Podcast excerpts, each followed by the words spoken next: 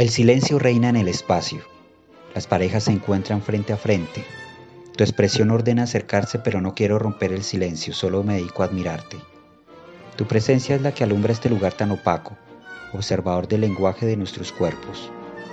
Del piso tan liso, brillante de madera que permite que nuestros pies se deslicen, emerges como una flor en el desierto. Tu pelo negro crespo, recogido, despeja tu cara redondeada, brotando de ti una sonrisa. Tus dientes desfilan derechos, resplandecientes. Tu piel morena es cubierta por una sudadera, pero para mí es un vestido salmón anaranjado escotado que desampara tus hombros. Tus guantes en fino encaje hasta el codo forran manos y brazos, aunque para todos sea un simple saco.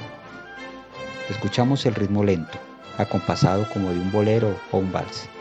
Armoniosos empezamos a bailar. Nuestras miradas se nivelan, evitando tropezar los pies. Me siento tan lento como una babosa, tú tan liviana como una mariposa. Me mantengo erguido mientras admiro tu sonrisa, que es como el sol radiante. Al unísono imperativo se aparejan nuestros cuerpos. Mi brazo izquierdo extendido secuestra tu derecho.